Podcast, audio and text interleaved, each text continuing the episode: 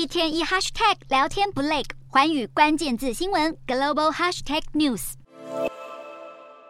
大批以色列民众聚集在街头，高举国旗与示威看板，整齐划一的喊着抗议口号。不过，正当这些民众怒火中烧，不惜一切代价走上街头表达诉求时，以色列总理尼坦雅胡的妻子萨拉却仿佛事不关己，跑到市中心的美发沙龙剪发换造型。消息传开之后，大批抗议群众火速赶往现场，包围了美发店。在萨拉脱困几小时后，尼坦雅胡也在推特上发布夫妻两人紧抱在一起的照片，并忧心表示无政府状态必须停止，否则会闹出人命。以色列近半个月来发生多起抗议示威，是因为尼坦雅胡在二月上旬提出的司法改革，内容涉及限缩宪法法庭权力，并扩大国会权力等削弱司法的措施，才会使民众对政府感到不满，因而走上街头捍卫民主。